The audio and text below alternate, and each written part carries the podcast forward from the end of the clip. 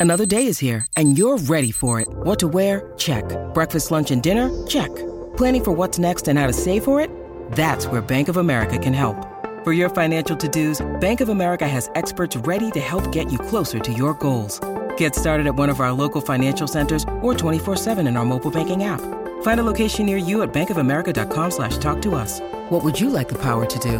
Mobile banking requires downloading the app and is only available for select devices. Message and data rates may apply. Bank of America and a member FDIC. Hey, it's Ryan Reynolds, and I'm here with Keith, co-star of my upcoming film, If, only in theaters May 17th. Do you want to tell people the big news? All right, I'll do it. Sign up now and you'll get unlimited for $15 a month and six months of Paramount Plus Essential Plan on us. Mintmobile.com slash switch. Upfront payment of $45 equivalent to $15 per month. Unlimited over 40 gigabytes per month. Face lower speeds. Videos at 480p. Active Mint customers by 531.24 get six months of Paramount Plus Essential Plan. Auto renews after six months. Offer ends May 31st, 2024. Separate Paramount Plus registration required. Terms and conditions apply if rated PG.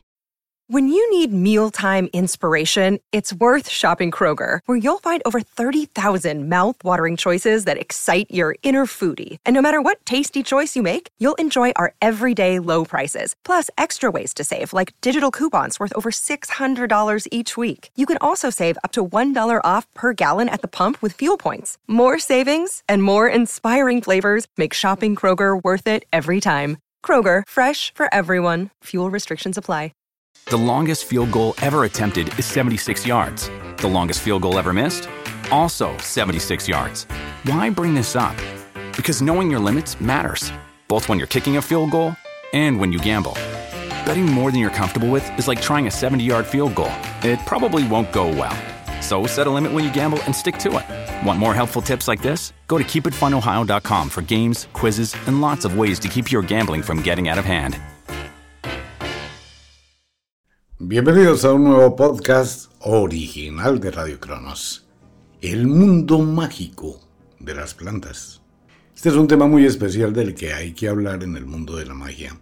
Más ahora que nos integramos con todos los rincones del planeta. Entonces hay una serie de preguntas. Venga, mire, ¿qué hago? La cicuta no se consigue en Japón no se consigue en Israel, no se consigue en España.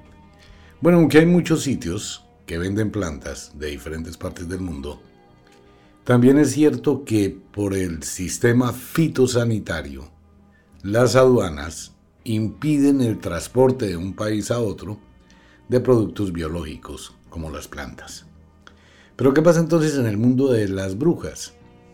Bueno, en el mundo de las brujas pues en el sitio donde usted vive, en el entorno donde usted vive, allí existen las plantas que podríamos decir, en el sitio donde usted habita, en su entorno, pues están las mismas plantas, con otros nombres, con otra forma. En todos los lugares del mundo existen plantas dulces, plantas amargas. Cada planta tiene una vibración diferente. Ahora bien, pasa una de las cosas interesantes. Si uno quiere entrar al mundo de la magia, si uno quiere tener una vida, si uno quiere tener un proyecto de vida, si uno quiere prosperar, progresar, crecer, avanzar, ¿qué tiene que hacer? Indudablemente estudiar, indudablemente aprender. Esto va a ser una rejoterapia. Hay muchísima gente que quiere hacer magia, pero quiere que le den todo, todo filtradito, mascadito, organizado, que le hagan el ritual, que le hagan absolutamente todo sin aprender. Por eso las abuelas de la antigüedad pues tenían un vasto conocimiento de plantas, de menjurjes, de ungüentos, de remedios caseros, que fueron acumulando a través de la vida y a través de la experiencia, y fueron conociendo, ¿no? Pero hoy por hoy no, hoy por hoy no nos comprometemos, no queremos, sin embargo, deseamos estar bien. Mire, dése una vueltecita por el lugar donde usted habita. Allí debe existir bosques, deben existir personas que conozcan de plantas, indudablemente. Deben existir personas tradicionales, como los abuelos, las abuelas de sus lugares, con los cuales usted puede interactuar, bien sea una especie de plaza de mercado, un mercado de pulgas, la vecina, el vecino, la persona de una tienda, de una botica, Cuando uno quiere, lo hace. Entonces, ¿qué hacemos? Se llama una transposición de la magia. El libro del herbolario habla de las plantas. ¿Qué es lo que yo hago? Yo miro esta planta que aparece en el libro, miro la planta que tengo en el lugar donde habito y empiezo a buscar plantas que tengan similitudes. Recuerde siempre, esto va para todos los oyentes en cualquier lugar del mundo. Ley de la atracción de lo semejante. Una zanahoria es la misma zanahoria en cualquier lugar del mundo y tiene la representación de la retina del ojo. Las fresas son las mismas fresas en cualquier lugar del mundo y representan el útero de la mujer. Aquí hay algo que es muy importante. Si bien en el libro del herbolario mágico no hablamos de la frutoterapia y de la terapia con los frutos y la magia de los frutos, que son las semillas, pero también usted las tiene en todos los lugares del mundo. Usted encuentra frutos. Cuando yo habito un lugar, los elementos que hay en ese lugar me van a brindar todo lo que yo requiero para mi mundo mágico. Determinadas semillas, las semillas son los frutos. Pues sí, uno coge por ejemplo el mango, ve el mango por fuera, se come el mango y tira la semilla. Mientras que la semilla del mango se utiliza para muchísimos rituales del amor.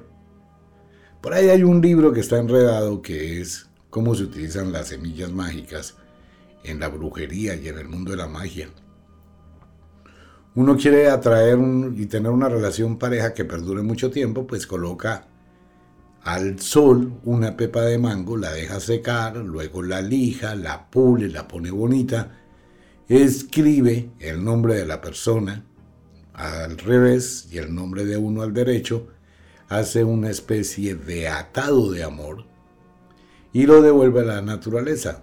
¿Por qué? Porque el mango es exactamente igual a un corazón. Entonces representa el poder del sentimiento. Uno quiere hacer curaciones de muchas cosas, la hace con frutos. Igual, lo mismo. Lo que pasa es que el conocimiento de la magia es tan vasto, pero todo se reduce a la ley de la atracción de lo semejante, que es básicamente el principio. Coja algo, mire a qué se le representa, con qué lo puede comparar y utilícelo. El bambú que representa, el bambú representa toda la parte ósea del cuerpo humano y actúa sobre la parte ósea del cuerpo humano. Entonces, cuando yo voy a trabajar con el herbolario, que las plantas son lo más rápido, es lo más fácil de usar, en los rituales, en los emplastos, en el beneficio que produce para los baños, tanto para alejar malas energías como para traer la suerte, o también para imponer malas energías. Quiero aclararle una situación a muchos oyentes que me escriben, y esto es muy importante tenerlo en cuenta. La magia no es buena, algo que he reiterado todo el tiempo. La magia no es mala. El bien y el mal es un concepto que tiene cada persona frente a una situación. Si estoy ganando, para mí es bueno. Así esté ganando de una forma que no deba ser. Si estoy perdiendo, para mí es malo, aunque esté perdiendo para ganar. Es un concepto primario del ser humano. Soy feliz cuando gano, estoy triste cuando pierdo. Entonces estoy enmarcando en esa posición el bien o el mal. La magia no tiene eso. La magia no es buena ni es mala. En ocasiones el mago, la bruja, el hierofante, el principiante, debe recurrir a la magia destructiva para ayudar a una persona. Por ejemplo, una persona que vive una relación exageradamente tóxica, que le está quitando vida, donde hay amenazas, donde hay golpes, donde hay groserías, donde la persona se siente oprimida, donde su vida no prospera, donde está atada, encerrada a una situación muy difícil, la bruja o el mago tiene que hacer una liberación. Entonces va a recurrir a la magia destructiva, va a crear una separación, va a romper ese lazo que une a esa pareja. y va a crear un efecto para que se separen. Está destruyendo una relación pareja, obvio. Pero sucede que al destruir esa relación pareja, le está devolviendo la vida a los dos. Claro, porque los dos al separarse van a entrar en un periodo de calma, van a restablecer su armonía interior y van a empezar a tener vida, no a quitarse la vida. Entonces el acto destructivo del mago de la bruja a pesar de ser destructivo o malévolo, es benéfico para las partes. Que hay una persona que tiene una infinita tristeza porque le mataron el esposo, porque lleva una vida difícil, porque no ha podido estabilizarse, porque simplemente tiene una obscuridad en su vida. Pues hay mucha gente que vive ese drama. Entonces la bruja o el mago tienen que destruir, recurrir a la magia destructiva o negativa para destruir esa oscuridad y volverle a dar vida. Entonces la magia no es buena, no es mala. Y hoy por hoy pues existe una cantidad de gente impresionante en todo el mundo en este despertar hacia ese mundo mágico. Que de pronto se va a una radicalización de esa bipolaridad en que está el mundo. En todo, ¿no? En todo está esa polaridad en este momento. Ese conflicto izquierda, derecha, bien, mal, blanco, negro, rojo, azul, demócrata, republicano, bueno, malo. Pues es básicamente lo que está moviendo las redes sociales. Alguien dice una cosa y tiene 20 personas que hablan mal de esa cosa. Muere una persona y no falta quien diga que esa persona la mataron porque era una mala persona. Y sale otro a decir, no, qué pena, ese no era una mala persona, era una buena persona y no tenían por qué matarlo. Mentira, eso es un ajuste, mentira, esa persona hacía cosas malas. Esa bipolaridad, esa ambigüedad es muy marcada y se va a los extremos. En el mundo de la magia pasa exactamente lo mismo. Hay personas que hablan de la magia y radicalizan la magia en esos dos extremos y siguen imponiendo un concepto que hay magia blanca y hay magia negra. La magia no tiene colores. La magia no existe blanco, negro, magia azul, magia verde, magia roja, magia verde pollito. Pues eso no existe, esos son inventos de la gente. La magia es un poder, es una energía que está dentro de la mente de un ser humano que se conecta con la vibración de la naturaleza. La intención del mago o la intención de la bruja, referente con el deseo que tenga, le da una polaridad a la magia. O sea, canaliza esa energía para su intención, bien sea construir, bien sea destruir pero es la misma energía. El mismo ritual que uno hace con dos velas, con el espejo, con la copa de vino, con, la, con el agua, con la tierra, con el fuego, con una chispa de oro, con unas esencias, ese mismo ritual lo utiliza uno para crear una abundancia grandísima o para crear una maldición grandísima. Los mismos elementos se usan. Todos los elementos de la naturaleza se utilizan para las dos cosas, excepto los elementos de la muerte. ¿Por qué? Porque es que la muerte tampoco es buena ni es mala. La muerte transmuta, transforma, acaba, liquida para volver a comenzar. El problema es que cuando se entra a actuar con la muerte, se abre la puerta a una cantidad de entidades se entra a los laberintos de la muerte. Y eso es algo que no se debe hacer. Todo lo que es necromancia, a pesar de ser una magia supremamente poderosa, los riesgos son más altos que el beneficio para quien se vale de esa magia. Se puede utilizar, claro, si usted conoce de necromancia y sabe manejar ese mundo, pues obviamente puede hacerlo. Pero si no sabe manejar ese mundo mágico que está más allá de la muerte, pues es mejor que no abra esa puerta. Una cosa muy diferente es hablar de este tema aquí a través de la radio. Y de pronto uno dice, ah, pues yo no le veo color a eso. Otra cosa es cuando usted abre esa puerta y los espíritus y las entidades de las sombras empiezan a pasar. Son seres que se le van a meter en la cabeza. Son energías que usted solo va a ver, que usted solo va a sentir, que usted no se las puede quitar de encima, que lo van a atormentar, que la van a atormentar. Eso es una vaina muy seria, perdón la expresión de vaina, pero es muy cierto. La necromancia es algo para tenerle muchísimo respeto. Entonces no hay nada bueno, no hay nada malo, no hay magia blanca, no hay magia negra. Todo eso es pura carreta y inventos de la gente. ¿Qué hay? Hay magia, hay una energía, punto. De acuerdo con el ritual que un individuo quiera producir, ese ritual es constructivo o es destructivo. Si lo va a crear como algo destructivo, tiene una vibración de destrucción, de que algo acabe, de que algo se termine, que algo se separe, que algo finiquitique.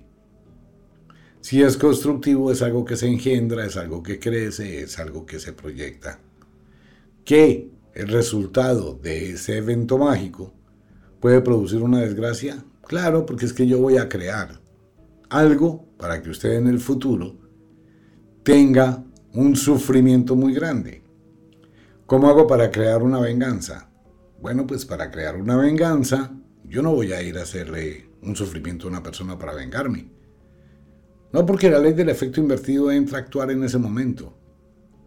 Cuanta más energía negativa le envía a esa persona, mejor le va a ir. Entonces, ¿qué hace el buen mago, la buena bruja? Pues le va a dar mucha suerte a esa persona. Va a empezar a hacer un ritual de poder para que le vaya bien de quien se quiere vengar. Pues sí, porque es que si usted se va a vengar de algo, no se va a vengar estando esa persona mal. Pues ya no le importa estar más mal. ¿Y qué pasa con la venganza? Pues que la venganza es hacerlo crecer, hacerlo que le vaya bien, hacer que esa persona empiece a acariciar la felicidad, que esa persona surja, unos cuatro añitos, compre apartamento, compre moto, compre carro, tenga su aparta estudio, tenga ropa, tenga este feliz viajes, paseo, playa, una pareja bien chévere, se llene de ilusión, anillos y compromiso, y esa persona está tan feliz que se olvidó del daño que hizo, porque toda venganza es producto de una consecuencia lógica del daño que le hizo una persona a otra. Uno no se va a vengar de alguien que no le ha hecho nada. De hecho, ni siquiera podría tener venganza. Para que exista el poder de la venganza, tiene que existir una razón para ello. Algo que duele en el alma, algo que carcoma en el alma, algo que produzca desolación en el alma para que una persona se pueda vengar. De lo contrario, no. Y entonces uno dice, bueno, a esa persona le voy a dar luz, le voy a dar vida, voy a hacer que crezca cuatro añitos. Va a tomar un tiempo, mucha paciencia, mucha tranquilidad, paso a paso. Y cuando esa persona siente que ha acariciado la felicidad, se siente que está en la mayor plenitud, se siente que lo tiene todo y que eso le vale mucho, es cuando se le quita.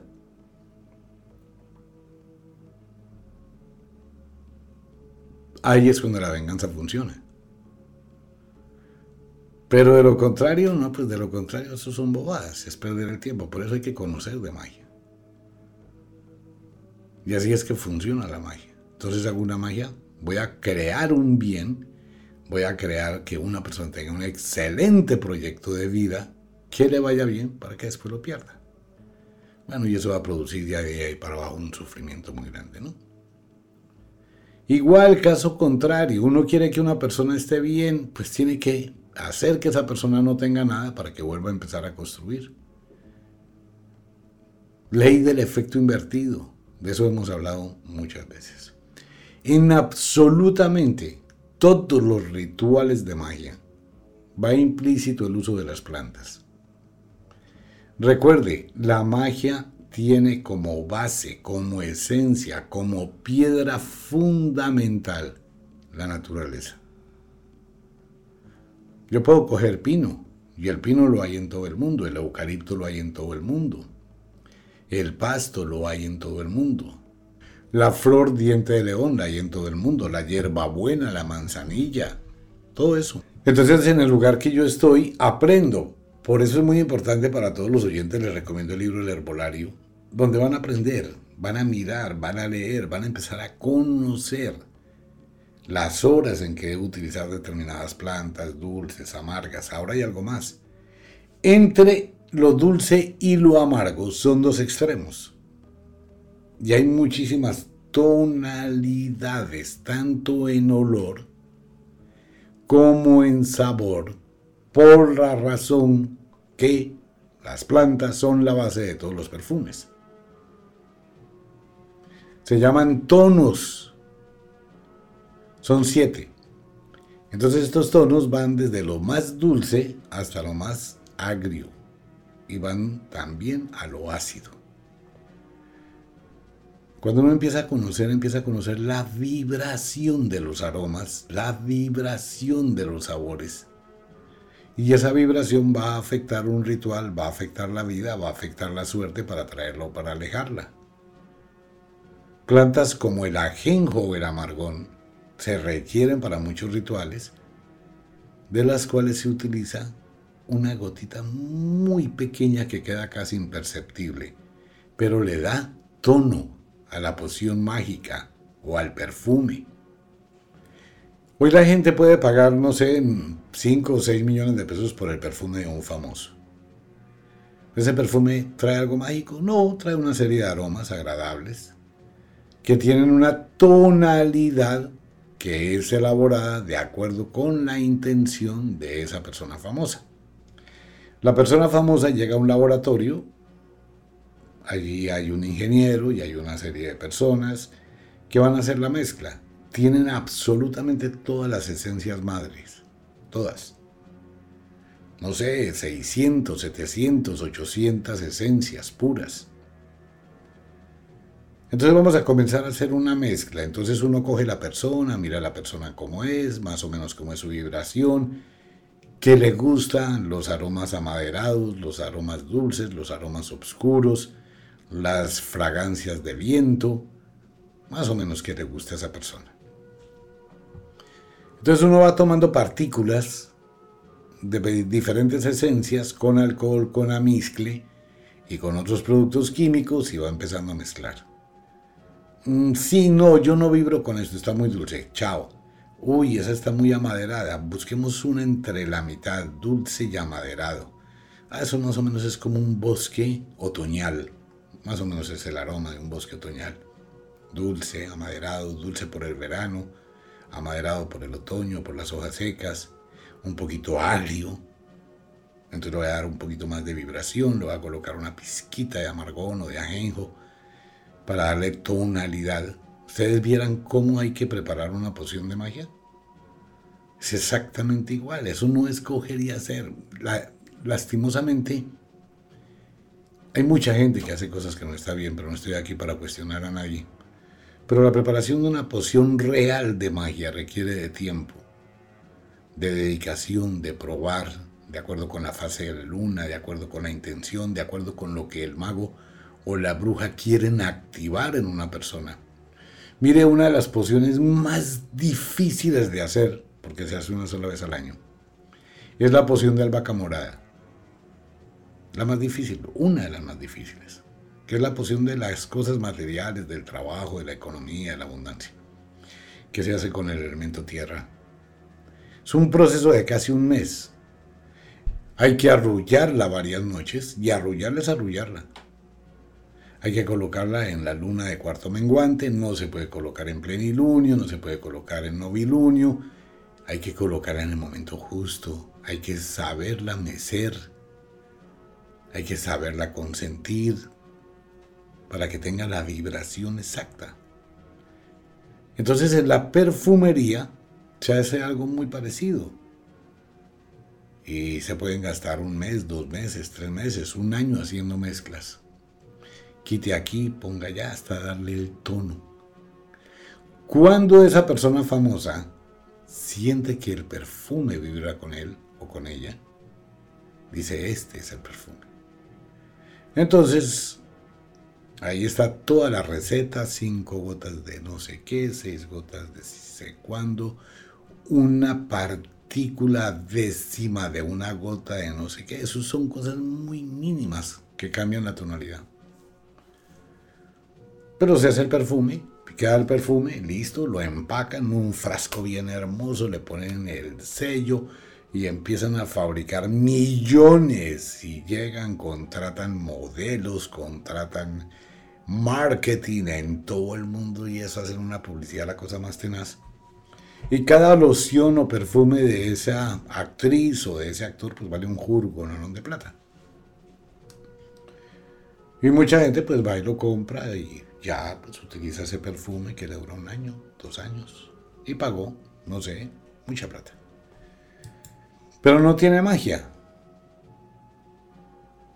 Mientras que los perfumes de las brujas pues están conjurados. Cuando se habla de una persona que realmente sepa de magia. Que eso es algo que todo el mundo debe empezar a evaluar, debe empezar a mirar. Usted es mago, usted es una bruja, usted puede hacerlo. ¿Qué tiene que hacer? Estudie. Y lo que siempre he dicho a través del programa, si hace algo, hágalo bien hecho, derechito como una flecha, sin tomar atajos. Es muy tenaz la gente que se esconde detrás de un escritorio, que hace una cantidad de cosas que se dice bruja, se dice mago, y realmente hace cosas que no están bien. ¿Por qué? Porque la gente se da cuenta y por eso después no le vuelven las personas. Haga las cosas, aprenda, todo el mundo puede hacer pociones, todo el mundo puede hacer rituales, todo el mundo tiene la capacidad en el sitio donde usted esté. Si usted vive en Inglaterra, allá en Londres, saludes a Carolina.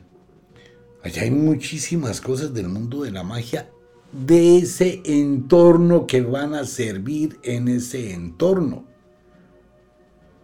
Si usted está en España, igual. Si usted está en Italia, igual. Si usted está viviendo en Bogotá, en Bogotá las plantas de Bogotá son una cosa y las plantas de la costa en Barranquilla son otra. Totalmente distintas. Entonces que tengo que conocer la vibración de las plantas y se hace la transposición. Por favor, todo el mundo lea el libro El herbolario mágico. Y cómo actúa la luna sobre el herbolario no solamente medicinales, sino también plantas energéticas. Pues bien, ese será el tema. Después seguimos hablando de esto. Como de costumbre, el inexorable reloj del tiempo que siempre marcha hacia atrás nos dice que nos vamos. No sin antes decirle que de verdad los queremos entidades, los amamos muchísimo, de verdad que sí. Les enviamos un abrazo francés, un beso azul. A dormir, a descansar, a entrar al mundo de los sueños. Si es de noche, duerma, descanse, deje la cocina arreglada, la ropa lista para mañana. Si es de día, trabaje, pero trabaje con inteligencia. Visite Wicca, la Escuela de la Magia, y nuestra página, nuestra tienda sagrada, Ofiuco Store. Un abrazo para todo el mundo, nos vemos. Chao.